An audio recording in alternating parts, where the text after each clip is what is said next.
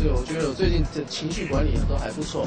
对，那他就是我的偶像，我们之间真的没有。香港其实说实在的，我都还蛮慌张的。难免会有的啦，在拍戏的时候，每天心情都很好啊，每天都很好。出版社来找我的时候，其实我就很大很大的压力。网罗最新鲜、最有趣的娱乐资讯，娱乐新鲜报，让你的耳朵娱乐一下吧。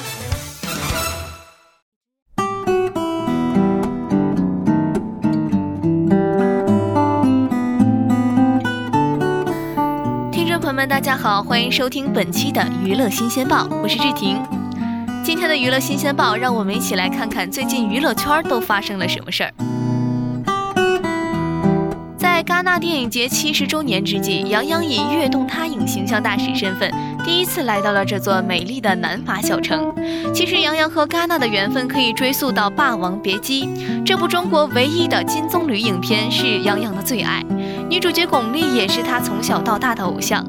来到哥哥和巩俐姐曾经获奖的地方，杨洋秒变一只全程雀跃兴奋的戛纳羊，不仅感受到每一个人都在聊电影的节日气氛，还要首次踏上戛纳红毯。今年杨洋最关注的主竞赛单元影片是他最爱的科博拉导演的《牡丹花下》，不知道这部电影是否能够斩获今年的金棕榈？各位羊毛们可以密切关注。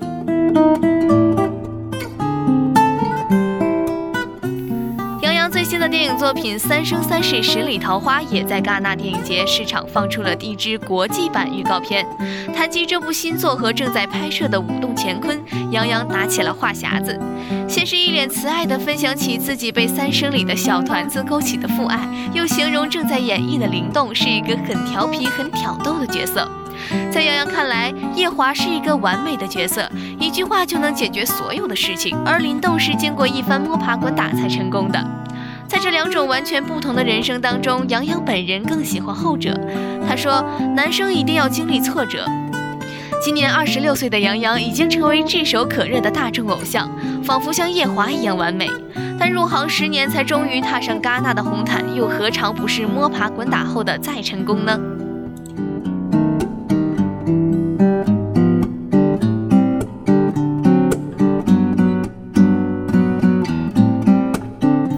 上周日晚十点，浙江卫视播出大型励志竞技体育节目《来吧冠军二》第三期节目跳高特辑。跳高界泥石流张国伟携手颜值爆表的王宇、郭靖琪一同迎战贾乃亮、宋茜、魏大勋、李子峰组成的终结者队。昨日，张国伟、王宇、郭靖琪三位世界冠军还在微博上力挺节目，感谢节目让更多的人认识跳高。不过，三位九零后冠军之间的逗趣互动也十分可爱。他们在搞怪调皮的同时，更有积极向上的正能量。来吧冠军二播出三季以来，分别展现了排球、短道速滑以及跳高的魅力。除了排球、短道速滑与跳高都属于较为冷门的体育运动，但是节目播出之后，网友们反而对其进行了热烈的讨论。无论是短道速滑的竞技魅力，还是跳高的力量之美。节目在表现每一项运动时，都在一定程度上普及了体育知识，推广了体育运动，这是体育冠军们的希望，也是当下全民健身热潮的社会导向。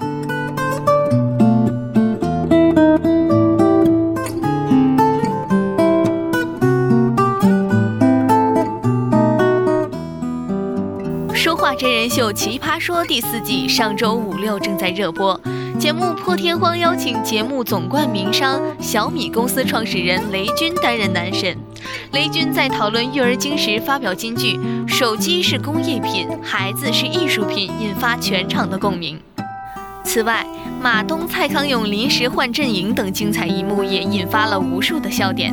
有意思的是，议长何炅在上周奇葩说的辩论中，受臧鸿飞的启发，竟然找到人生定位“团灭老太太”，引发全场爆笑。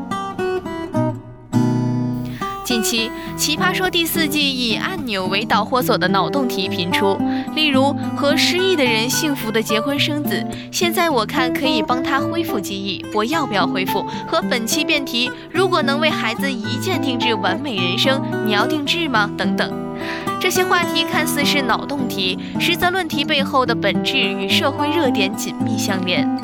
罗振宇曾在《奇葩说》一语中的脑洞题的本质：一切脑洞题其实都是应用题，脑洞题不是目的，而是要激发年轻人思考的一架架桥梁。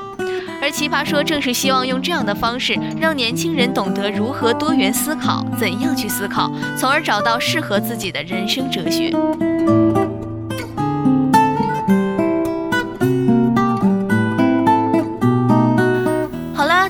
目内容就这么多了，感谢您的收听。